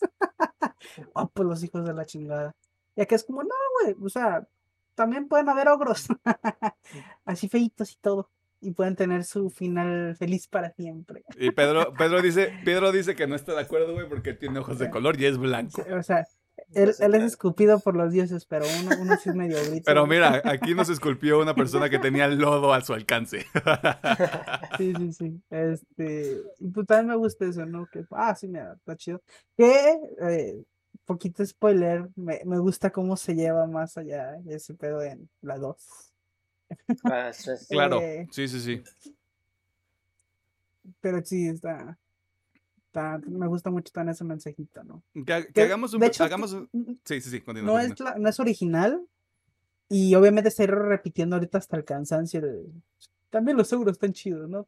Pero al menos yo que ten- mi, en mi poca experiencia fue creo que de las primeras veces que vi ese plot. Sí, sí, definitivamente. O sea, este pedo de, este, acéptate por como eres y así harás que otras personas se puedan aceptar como son. Eh, haciendo un pequeño paréntesis con la 2, de las po hay, hay casos muy específicos donde las secuelas pueden ser mejores que el original. Shrek 2 es mejor que el original, se dice y no pasa nada. O sea, a partir de ahí ya es donde el camino se pone un poquito sinuoso y con empedrado. Pero, o sea, qué bueno que toques ese punto porque no creo que la gente que haya hecho Shrek ni Shrek 2 haya dicho vamos a hacer algo súper interconectado. Pero supieron, supieron qué, qué mensajes traerse o qué ideas traerse para otra película. Y justamente bajo este esquema de vamos a seguir metiendo personajes de cuentos de hadas, vamos a seguir este, rompiendo como este esquema de con el mismo príncipe, que ya nos estamos metiendo en la, en la segunda película un poco. Pero el príncipe es un niño de mami, se pone bálsamo en los labios, eh, le preocupa más cómo se ve su cabello. O sea, te dan a entender que el vato es un cabrón. Pero para mí es de esos vatos faroles que es como de, ah, no, sí, yo maté al dragón. Tú no hiciste ni vergas, güey. So pop, yo mato al dragón, pop. Ajá. O sea, pa, yo maté al dragón y luego fue por la princesa y la princesa ya no estaba, güey. Así que le tuve que hablar a mi papi. Pero como mi papi no me presta atención, güey, tuve que conformarme con mi mamá, güey. Ella me tuvo que ayudar, güey.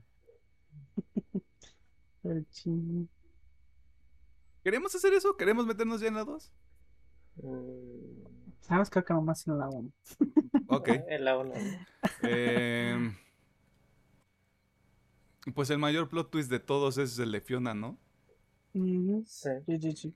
Que, que te da... De nuevo, en retrospectiva, cuando ves esta película de niños es como de, ah, mira, todo esto está bien cabrón. Pero ya de grande dices, claro, por eso hay como este pedo de... No quiero decir, no quiero decir rudeza, pero un mayor grado de conciencia sobre cómo son las cosas y esta, y esta independencia que sí presenta el personaje. Como de, ¿sabes qué? O sea, si nadie va a llegar a rescatarme, voy a tener que encontrar una manera para, este, pues ser una cabrona bichota, ¿no? O sea, creo que viene desde antes, como todo este pedo de las artes marciales y la destreza que ella tiene. Pero creo que se conjuga muy bien con el hecho de decir, ah, ok, tiene una, tiene una maldición.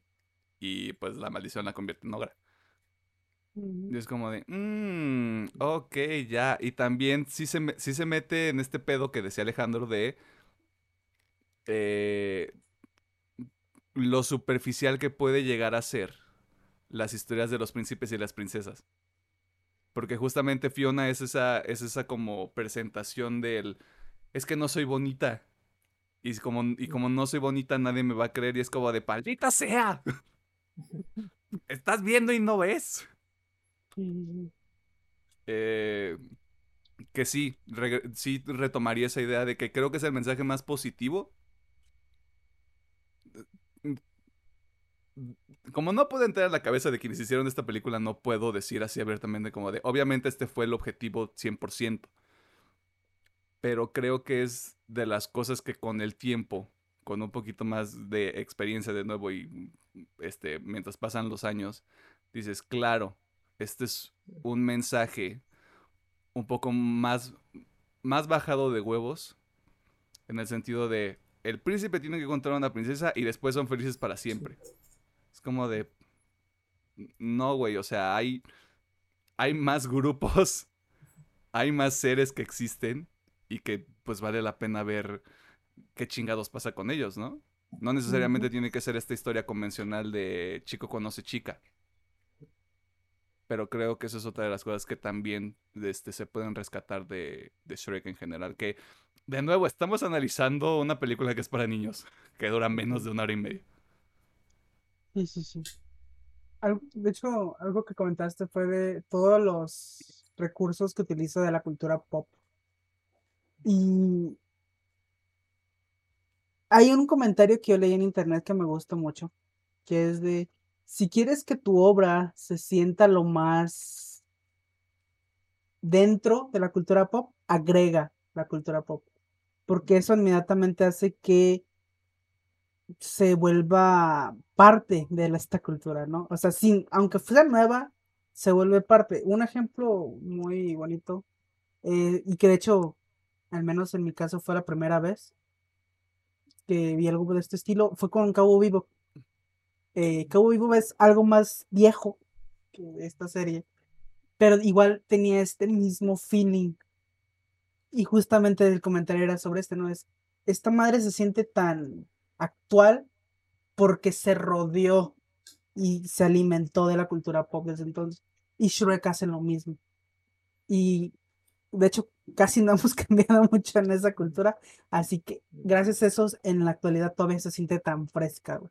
Justamente por cómo pues se cobijó de la cultura pop. Supo, supo, supo exactamente qué, qué elementos tomar y de qué propiedades, porque por ejemplo, te digo Matrix y para mucha gente es un trigger. Pero incluso nada más ver esa escena es como de. uh, Ahorita, ahorita algún niño que vea esa película va a ser como de todas las referencias que hay en Shrek en YouTube y va a ver un video de media hora de alguna persona este, diseccionando ese cotorreo. Pero también siento que es como una puerta. Ah, mira. Tal vez te interese Matrix.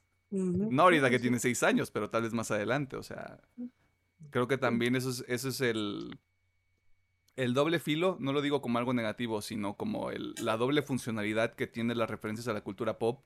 De, ah, mira, te da un momento cagado. Y, ah, mira, está esta cosa que tal vez te vaya a interesar más adelante. Mm, sí, sí, sí. O si le, pre- o si le prestas atención a otro tipo de, de experiencia. Ujú. Eh, Pues sí, es un producto de su época. Ahorita que marcas lo de las referencias de la cultura pop, por la misma escena de la lucha libre, creo que fue en el momento donde más auge tuvo este entretenimiento deportivo y se nota en toda la palabra de todos los movimientos que hace. El mood que tiene hasta con la señora de, ah, dale con la silla. Dale con la silla. silla". Se nota pues toda la esencia de, vamos a agarrar estas cosas y vamos a tratarlo de introducirlo a Shred. Y de hecho, pues eh, el personaje, pues, quieras o no, es muy carismático. Como te ustedes mencionaron, desde los primeros dos minutos ya te dicen cómo es ese logro que le encanta asustar gente y esto, aquello, que le gusta el cotorreo y dice, doy clases los jueves. eh, Ya. Yo creo que es muy importante el show y eso de al punto de que cuando conoce a Burro de entrañar ya una amistad con él, de que eso era una persona solitaria y se vuelve pues creo que a partir de ahí una persona muy social con muchos personajes.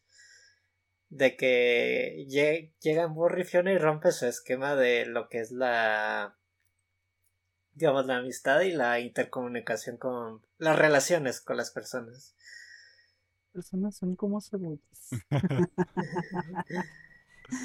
Tienen varias Varias capas. ¿Qué hacen en mi pantano? Perdón, este, eso va. Tal vez debió ocurrir antes, pero va a ocurrir ahorita.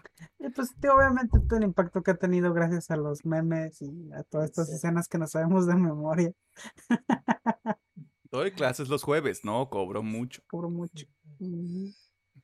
Mejorar. Bueno, eso es lo de la siguiente, pero me No gusta mejor afuera acá adentro. Este, ¿Cómo es lo de.? La qui- Ah, no me acuerdo exactamente qué es lo que le dice burro, pero sé que le canta. Pues dale, dale toda tu ternura. Y yo, maldita sea, que de nuevo, sabemos que no es como el gran crédito de la película. Pero el, de yo regreso mucho al doblaje, o sea, regreso mucho al tema de la adaptación. Y sí me interesaría ver Shrek en inglés. Porque para todos estos 20 años que han pasado, nunca he visto Shrek en inglés, siempre la veo en español. ¿No? Wow. O sea, a mí, a mí sí sí está en inglés. Más que nada, la neta yo no me la vi porque burro es Eddie Murphy. Y Ajá. en esa época, Eddie Murphy estaba en su auge también. Eddie Murphy era. Don Eddie Murphy. Sí, era don Eddie Murphy, era don comedia, ese sí. Eh, digo, ahorita ya no tanto, pero sí, en ese tiempo era. Y la neta está chido, o sea, yo creo que la versión en inglés lo que más me gusta es el personaje de burro por Eddie Murphy. Hmm, Ya salió el plan del domingo. Eh, no sé, ¿hay algo más? No quiero hablar de Lord Farquaad porque Lord Farquaad es un culero.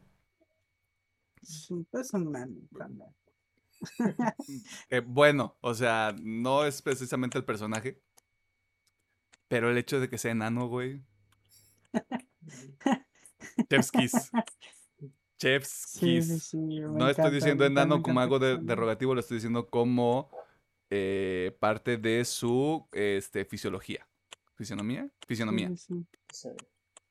Que me Yo parece la que es que es como un chiste tipo Napoleón. Ah, sí, Justo. de huevo, Napoleón. justo, güey. Just- a, ese, a ese punto quería llegar, güey, porque es como de claro, el pequeño hombre enojado, güey.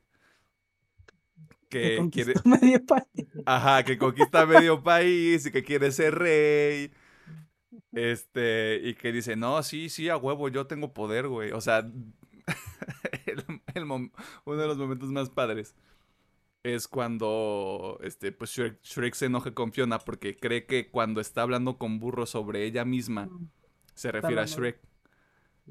Y llega Lord Farquaad y de seguro Fiona lo ve así como de, ah, mira, no se ve tan mal. Y lo bajan del caballo.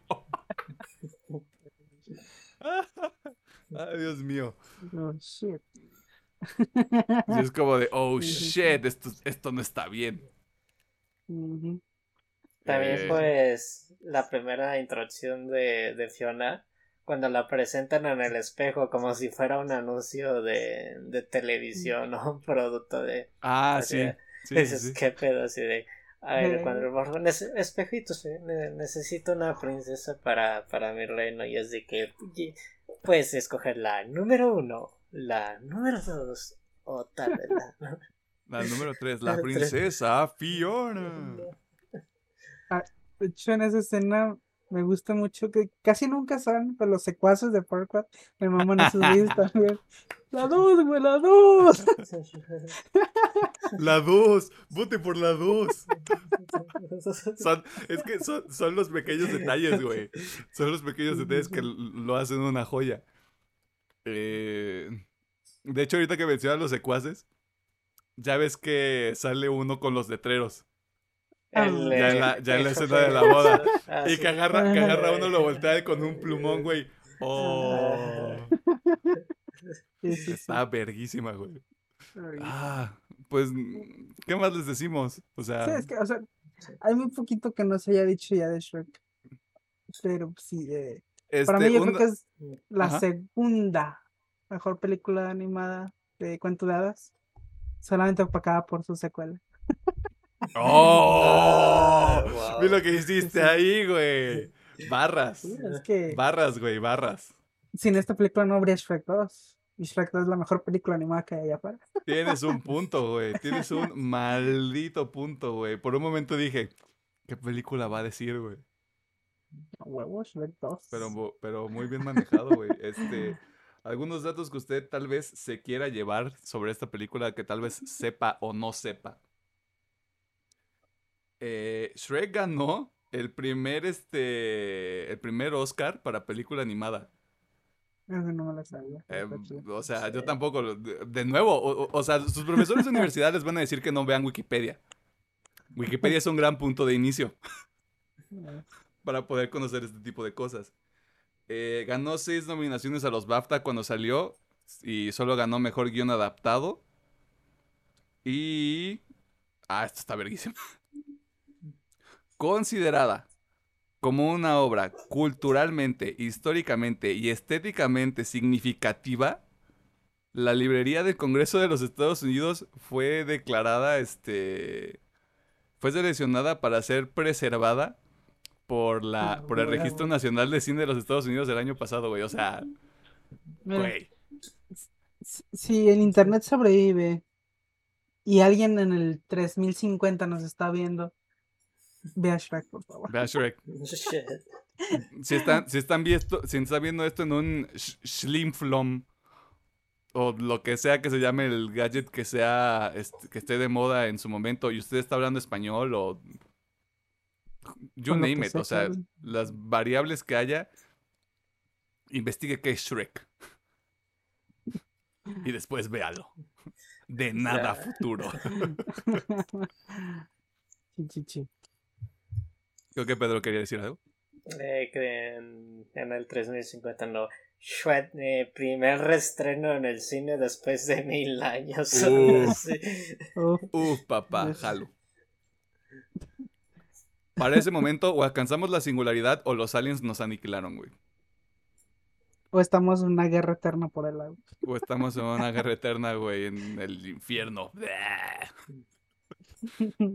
Pues, algo más que quieran añadir. No para cortar la inspiración, sino porque creo que no hay mucho más que podamos decir. Sí, sí, sí, sí. Lo que les comenté en la introducción, que sin querer salió el comentario que les decía que había una comunidad eh, de, Ah, de sí, la, la famosa No, comunidad de la cual no habíamos escuchado nada.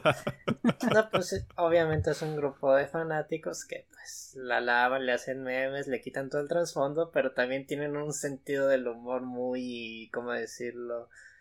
Que da algo de cringe. Por eso decía que es el lado malo de la comunidad, porque crean, ¿cómo decirlo? Mitos de la película que hasta cierto punto dices que qué pedo con su vida. A lo mejor no le muevan tanto a la al trasfondo de la película. Como que leen mucho entre líneas.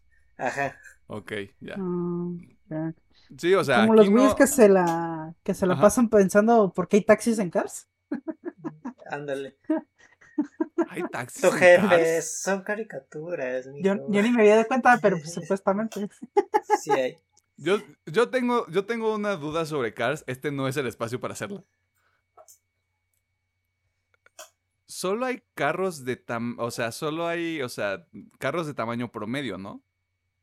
No, También hay O sea, solo hay carros, camiones, trailers, camionetas, Mm. sí, pero no hay como carros chiquitos. Mm, Pues los mosquitos, ¿no? Los mosquitos No, tipo no, no, no, o sea, a lo que voy es, Ah, en el universo de Cars existe una fábrica donde se construyen los carros, ¿no? Supongo. O solo son combustión fue. espon- espontánea y surgen. Creo que estoy haciendo esta cosa horrible que Pedro se está quejando de la gente de. Shrek. Un poquito sí. Eh, pero con esa duda sobre Cars en un episodio sobre Shrek, este, nosotros cerramos este conversatorio simposium sobre Shrek. Este, no por mamar la película, sino porque desde que desde que planteamos la idea de hacer este episodio nos dio mucha risa. Pero también es una película que fácil entre, entre nosotros fácil hemos visto 20 veces. No como con nosotros, sino como de en total entre nosotros. Ya Sí, creo que está hasta más. más. Mm. Hasta más. Quería decir otro número. ¿50? Eh, Dejémoslo en sí. 50, pero. Dejamos de 50, pero probablemente pues, sea más. Muchas. Y- O sea, y- tengan en cuenta que me dice Pedro hace 20, 20 años que salió esta madre. O sea, sí, o ¿Cuánto sea, que mínimo una vez por año? 60. Eso es un chingo, sí. Sí, podría ser.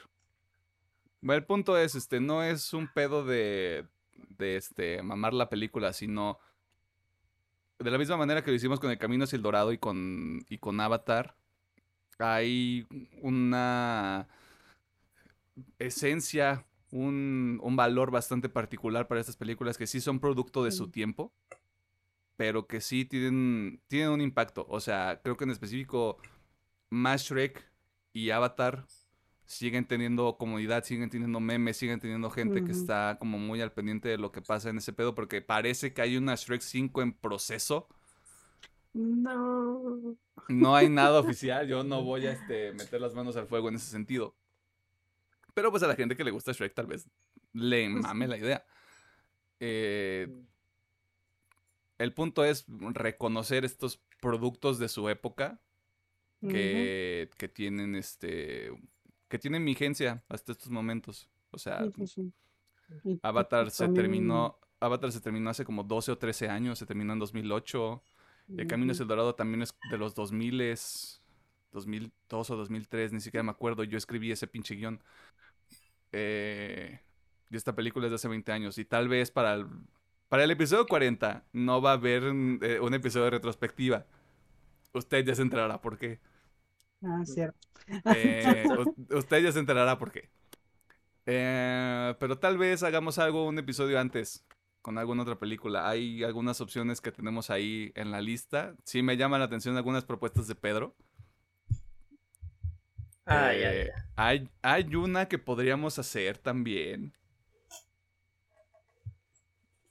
Para que tengan un poquito más de contexto de las ideas que tenemos. Tenemos Alien, tenemos Aliens, tenemos Terminator, tenemos Terminator 2 y yo podría meter en la terna Blade Runner.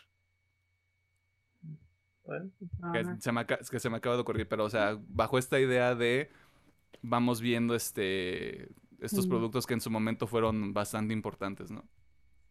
que Es más, ¿sabes cuál, se- cuál se me había olvidado? Y hasta ahorita que dijiste Blade Runner me acordé. Ajá. De 2001 Odisea en el espacio, güey. Esa pinche peliculón, güey. Y yo ni me acordaba, güey. Sí, güey, Jazz Queen, Jazz. Te sugeriría que lo pusieras en la, en la lista. Eh, rato lo pero es- no.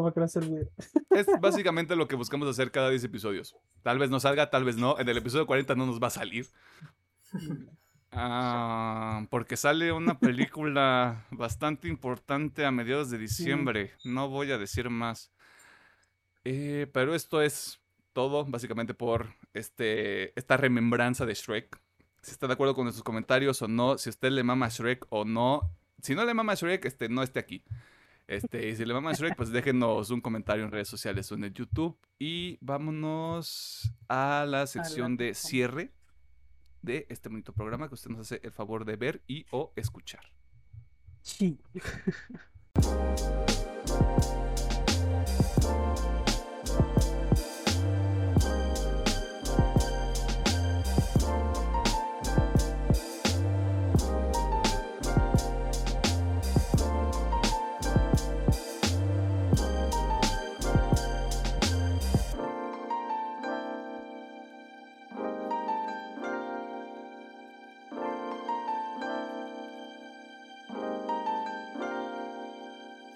Nos encontramos en la sección de recomendaciones que también funciona como el cierre de este programa. Y pues no tengo idea de nuevo de cómo iniciar esta sección. De, de todas maneras es el cierre. Así que vámonos directo con lo que vamos a recomendar a, a la gente para no gastar tiempo. Bueno, yo voy a recomendar algunas rolitas y una serie. De hecho, se las spoileé, pero bueno. Eh, para empezar con las rolitas. eh, salió un disco que ya les había comentado porque ya he hecho recomendaciones de esta banda, de la bandita Wage War, con su disco Manic. Eh, yo venía con toda la intención de recomendarles todo el disco, Oh, pero después de escucharlo varias veces, no me acabo de convencer el producto en total. Así que, fuera de lo que ya les recomendé, les voy a recomendar dos rolitas más. Eh, la primera va a ser Never Said Goodbye. Eh, Esta banda les salen muy bien los acústicos y siento que esta rolita sigue por ese camino, la verdad. Este, es una mezcla un poquito entre sonido pues eléctrico con acústico. Y la neta les gustó la rolita. Y, y son de las que más acabo revisitando, la verdad. Eh, al final de Witchwater son los que más acabo revisitando, son los acústicos. Y oh boy. Cuando les voy a contar un poquito mi experiencia escuchando el disco. Me puse a escuchar el disco, dije, ah, ¿qué tal está? Y Empezó todo chido. Hasta que llegó una rolita que, si les soy sincero, pensé que Spotify me estaba troleando y me había mandado una banda completamente diferente. ah, sí, Yo no sí reconocí, ya no reconocí esta pinche rolita como la banda, pero está brutal. Justamente la autotitulada también Manic del disco Manic. Esa pinche rola está. Dog. Dog. Eh, personalmente me gustaría mucho que este fuera el camino a seguir de Wedge War. No creo que pase, como que les gusta un poquito su mezcla anterior, un poquito de este heavy y un poquito acústico, que está bien, la neta está bien, es, hace que el álbum sea muy variado, pero personalmente me encantaría ver más cosas como Manic. Es brutal, la- lo único que lo puedo escribir es como una rolita súper brutal. como de esos, como dice Milano, esos de vamos a romper cosas a lo largo. Vamos a romper, vamos a rompernos la madre. Eh, está, está muy heavy esta canción, así que digo, si no les gusta muy heavy, pues, pueden saltarse a Manic, pero Never Say Goodbye, si no, si no les gusta algo heavy, esa rolita les va a tiro bastante. Ahí tienen sus dos opciones. La, como la ya que los acaricia y la que no los acaricia. Exacto, la, la que quiere tirar vergazos y la que es más calmadita. No, Este, bueno, al menos para, antes de pasar a la serie, voy a recapitular, sería del disco Manic de Wage War, la canción Manic y Ne- Never Say Goodbye. Me quiero colar a tu recomendación A ver, dale. y hay O sea, a mí en general me gustó todo el disco. Ujú, Pero hay una, hay una canción a la que yo regreso mucho que es Godspeed. ok, pues. Porque pues, eh, es bastante regular en cuanto a todo lo que trae el disco, pero yo regreso mucho porque sí trae como punch, sí trae como esta energía, sí es como un track más dinámico. Yo sí, colaría sí. nada más Godspeed. Sí. Y bueno, y como ya les conté, vi esta serie llamada Escenas de un matrimonio en HBO Max. Todavía no termina, justamente el episodio final, bueno, en el tiempo cuántico, el episodio final de esta serie sale hoy domingo, estamos grabando esto. Para el día que este vea esto, pues bueno, ya pasaron Ya salió y lo puede ver. Ya puedo ver los cinco episodios, porque son cinco episodios nada más. Eh, tengo entendido que esta es una nueva apreciación de una serie alemana los Te confirmo el 70. Latinsky. Bueno, no sé si es alemana, pero sé que es una serie de los 70 que al parecer se volvió muy popular en ese entonces. Y es como una nueva apreciación de esa serie. Pero, oh boy, ah, mm, creo que la mejor manera que puedo hacer para recomendarles esta madre es lo que le dije a Milano, es un golpe emocional muy fuerte. Eh, siento que es de esas series. Digo, si vieron la película esta de Netflix, que eh, Historia del matrimonio, casi igual, es muy parecida. Mm, No más que esta yo la siento más cruda todavía. ok. Em, siento que esta serie explora muchos temas de pareja, muchos temas en cuales, pues sí, muchos hábitos en que las parejas caen y pues te muestra cuáles son las consecuencias de esos hábitos eh, de una manera muy, me gustaría decir exagerada, pero también me, también lo siento muy real. eh, como digo, es un golpe emocional muy fuerte esta serie. eh, si son muy sensibles, yo creo que sí se la pueden saltar, porque es que en serio, o sea, ustedes me conocen, yo no soy alguien muy de, ay, no fuera a llorar. Yo sí estaba en shock, o sea, estaba viendo esta maestra de, uy, qué pedo. Eh, en el caso, yo la vi con mi pareja eh, porque eh, creí que. Porque bueno, vamos a sí, divertirnos, o sea. como digo, creo que tiene mucho valor para prevenir muchas de las mierdas que hay ahí. Eh, y mi, mi, mi pareja sí terminó destrozada. Pobrecita, este, lloró mucho con esta serie. Yo sí estaba en shock. Así que, la verdad, bueno, actuaciones, la verdad, es en esta sale Isaac. se me Oscar Isaac y Jessica Oscar Chastain. Isaac y Jessica, Chastain. Oh my fucking god, las actuaciones de esos dos güeyes. Es lo que le traen a ese Emiliano. Si estos güeyes no terminan eh, con algún Emmy o algún premio importante, no sé qué pedo. O sea, las actuaciones están muy vergas. Y también, de hecho, la, la escenografía, la forma en que graban, todo se siente muy íntimo, muy bonito. So, está, está muy padre. eh, como digo, si son muy sensibles, tal vez no deban verla. o sí, no sé cómo digo. Yo le encuentro mucho valor porque, como digo, hay muchos vicios. Y s- si tú te ves reflejado en ellos, tal vez sería momento de ir cambiando un poquito. porque sí. Ok. eh, así, está, muy padre. O sea, la verdad sí me gustó mucho. Que pues, vean escenas de un matrimonio en HBO Max. Eh, te tengo el dato. Es originalmente fue una serie sueca del 73, escrita por Ingmar Bergman.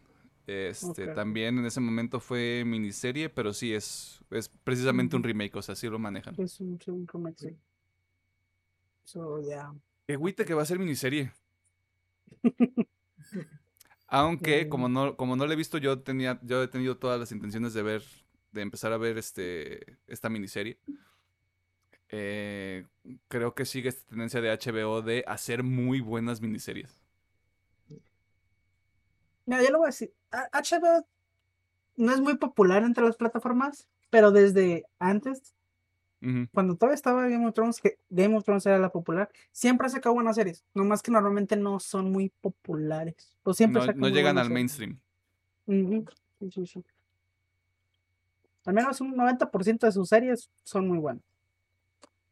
Este, así que sáltele a escenas de un matrimonio para que no lo agarren desprevenido cuando lleguen las nominaciones a los semis para toda la gente que está ahí involucrada. Sí, sí, sí. Mercado. Ah, cuántas palabras. Ya voy, Hernández. Bien. Eh, yo voy a recomendar el nuevo sencillo de, de Warning, Disciple. Si han escuchado mi recomendación siempre con The Warning, ya saben a lo que le van. La propuesta de estas chicas de, de Rod es muy bueno, siempre se los digo. También como comenta Alejandro, son un amor de persona, cada rato dan entrevistas y tratan de tener pequeñas actividades con los fans. Y pues que la sigan rompiendo, porque se, se nota que 2022 van a ir con madre a las giras las chicas. Mi segunda no recomendación. No les sorprenda que en un próximo festival fuerte en el siguiente año estén ellas como cabecillas. Hands down. De hecho, te iba a decir, no me, no me acuerdo cuál fue el último festival que hubo en Ciudad de México antes de la pandemia, pero estaban ahí. Hubo Vive. Latino durante la pandemia. Creo que fue en el Vive Latino. Sí, lo tengo muy el- claro. Sí. No me acuerdo si ellas cancelaron o dijeron, ay, no sabemos si presentarnos, pero me acuerdo que estaban, estaban en el Vive Latino. Ya tenían un, una gira planeada en ese Mm. momento. Y mi segunda recomendación es un juego, el que les comenté de lo que jugué la semana, Psychonauts 2. Es un juego plataformero muy interesante y que si lo ves con mucho reojo toma temas muy interesantes de, de la mente humana. Si llegas a prestar un, en atención de cómo representan, digamos, lo que es, digamos, un ataque de ansiedad, cómo una idea te puede llevar a otra. Y de hecho en una parte me sorprendió que hablaron del término arqueotipo. Mm. Y eso se me hizo muy interesante en el nivel. ¿Qué tipo de persona eres tú? Es que se hace un cuestionamiento en el juego donde te dicen, ah, no, pues yo soy este, esta persona y te vengo a ayudar. Y estás en la mente de, de uno de los personajes importantes del juego. Te dice, ah, no, pues si te, sea, yo soy la arquetipo de ella en esta etapa de su vida. Y también están los otros arquetipos que te vas a topar más adelante. Y se me hizo muy interesante cómo abordan así esos temitas. No muy de lleno, pero sí que si te das cuenta es de que sí tuvieron un buen estudio para, para este juego, la verdad. Chingón. Bien. Chi chingón. Vámonos recio. Yo traigo dos recomendaciones musicales y una que va a hacer enojar a mucha gente. Voy de. Voy de más o menos. Eh, yo ya había recomendado a Like Modes to Flames. Había recomendado el disco No Eternity in Gold, que me pareció un disco bastante bueno. Del año pasado. Y este año se volvieron locos. Hay muchas bandas que se volvieron locas y dijeron vamos a sacar EPs. Vamos a sacar EPs al parecer bastante agresivos porque el nuevo sencillo que traen se llama The Preservation of Hate, la preservación del odio. El título les dice todo lo que tienen que esperar de ese sencillo. Eh, tienen un EP que sale a finales de noviembre, se llama Pure Like Porcelain, eh, puro como la porcelana. Esto es este al, a este al lado del sencillo, pero esa portada, hombre, verga, güey, esa portada está mm, está cabrona, güey, para el yo de 14 años, güey, que le gustaba vestirse con playeras de calaveras. ¡Que ¡Viva el metal, bro! Eh, la otra recomendación que tengo es de una banda que se llama Volumes. El sencillo se llama Bend y si Alejandro les recomendó una canción que es este de esas que te acarician y otra que nada más te golpea, este es el equivalente que te acaricia. Incluso ya había hecho yo esta comparación con alguna otra banda de como esta especie de tendencia que hay ahorita en el metal, en, específico en específico el, el, el core, el metalcore de Estados Unidos, donde ya le están integrando más cosas de pop, una estructura mucho más sencilla, algo más este probado, más formulaico, por así ponerlo, Y aquí funciona muy bien. Y de hecho ilustra un punto que yo he tenido mucho con la música pop. No, no me voy a meter en ese tren de como escucho metal, me caga el pop. Yo escucho pop también. Pero hay muchas ocasiones donde escucho una canción y lo único que pienso es, madres, un poquito de batería y un bajo les caería de huevos a un chingo de canciones. Y creo que esta canción demuestra mi punto. Eh, es un sencillo de su nuevo disco que sale en a finales de noviembre. Se llama Happier. O sea, Happier así como de con, con este signo de interrogación. Y yo rescato mucho eso. O sea, ya hay, ya hay estas ganas de experimentar. Ya es, ya no es como de, ay, las bandas de metal ya no hacen metal. Es como de, ya pasamos ese punto, güey. Ya van a hacer este su desmadre. Y va a gustar o no va a gustar, pero eso ya depende mucho de las preferencias personales de la gente. No habla, no habla tanto de si se están vendiendo, si están mal hechos. Yo creo que es simplemente déjalo fluir y ve si te gusta o no te gusta, pero porque eso ya es completamente subjetivo. Y yo voy a especiales de comedia, yo soy esa persona. Yo voy a tener mucho cuidado con lo que voy a decir a continuación, pero a mí me gusta el estilo de Dave Chappelle. Dave Chappelle es muy en tu cara, es muy confrontativo. Eh, a él no le importa mucho, al menos en su comedia, cruzar líneas y ofender gente. Los primeros 10 minutos de su último especial de Closer no son para la gente que se ofenda muy sencillo. Pero justamente ese es el tipo de comedia que a mí me gusta. Eh, no sé de qué otra manera venderlo. O sea, si usted sigue, si usted es fan de Dave Chappelle, Dave Chappelle es considerado uno de los mejores comediantes actuales. Y ya dijo básicamente con este especial, ¿sabes qué? Yo me voy a descansar un rato, hice seis especiales para Netflix, ya este, tengo que reajustar, tengo que rebalancear, pero si a usted le gusta reírse de cosas que son incorrectas, The Closer es para usted. Porque el bat no tiene miedo, no le tiene miedo a Twitter, no le tiene miedo a la comunidad LGBTQ, no le tiene miedo a nada que son... Eh, toca temas muy específicos. Tiene muchas observaciones que a mí lo que me pasa en ocasiones cuando yo veo especiales de comedia es... Estas personas presentan una idea que yo trato de estructurar en mi mente de una manera mucho más sencilla que digo, esto es lo que yo quería decir, pero le estoy dando muchas vueltas por qué van a pensar los demás, esto es correcto o es incorrecto, pero al final del día, como yo lo veo, es la comedia busca ilustrar situaciones actuales, busca ponerlas en el mapa así, así sea una causa social o sea un tema de que todos nos queramos burlar colectivamente, pero empieza a ver como cuáles son las fallas y las señala y es como de podemos hacerlo mejor, el problema es que mucha gente se queda muy clavada en, se está burlando del movimiento, se está burlando de este grupo de gente y es como, no. O sea, la burla está enfocada a, estas cosas las estamos haciendo mal o se están haciendo mal. Podemos hacerlo mejor como personas. Y hay una, hay una anécdota muy chida que trae en los últimos 10 minutos del especial sobre una persona que él conoce que es este, una mujer trans.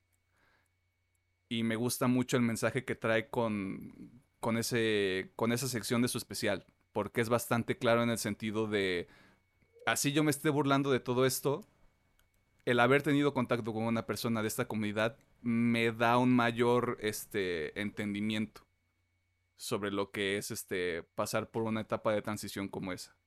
Así, o sea, a la gente le moleste los chistes que yo hago sobre quién los hago y a quién señalo, sí hay un proceso de aprendizaje que también se nota. O sea, yo rescato mucho eso, pero para la gente es como de, se está burlando de todo esto y Twitter ya lo canceló, como siempre.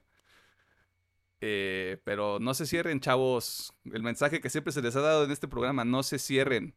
Busquen ideas que los, que los este, contradigan ustedes y que los pongan a pensar. Así que Deep Chappelle de Closer. Y si alguien cree que le estoy mamando este a un especial de comedia, pues tal vez sí un poquito. Y tal vez les voy a recomendar otros dos que los van a destrozar la próxima semana. ¿Cómo ven? ¿Cómo ven? Pero eso es todo. Palabras finales. Ah, eh, antes que nada. Ah, Pedro destruyendo la estructura de este programa. Muy bien. También quiero recomendar No Time to Die. Eh, se los dije a ellos y creo que es muy importante mencionar. Creo que Daniel Craig es el James Bond de nuestra generación. Y esta película le hace honor a él como el, mm, por el actor de que ya es su última película como James Bond y creo que creo que si les han gustado sus películas creo que sí vale la pena que la vayan a ver en el cine para que sintieran en el momento de ok yo estuve este fue mi Bond y lo viví en el cine de la mejor manera aparte que es muy buena película y trata de conectar varias cosas de las anteriores que no les intimide que dura casi tres horas. O sea, se los digo yo, que a mí me da mucho miedo ver películas de casi tres horas. No la sentí. No la sentí y está... ¡Ay! No quiero decir mucho, pero... De hecho, empieza muy intensa la película. Güey, o sea, te agarra del cuello y no te deja ir. De hecho, esa ciudad de la primera secuencia, que no sé cuál es, yo dije, no mames, está bien chida, güey, sí me dan ganas de ir. es, un mal chiste, pero es como un Guanajuato antiguo. En el sentido de las calles cerradas, o sea, como que todo, todos los edificios son así como de cantera, de piedra, como muy bien preservados. Y así como de, ah, estaría bien chido ir, porque parece que es como alguna zona de Italia. Discúlpenme, yo no conozco del mundo. Pero sí está chingona recomendada. Por dos. ¿Algo más que quieras añadir, Pedro? Ahora sí, ya nada. Ok. Este, palabras finales.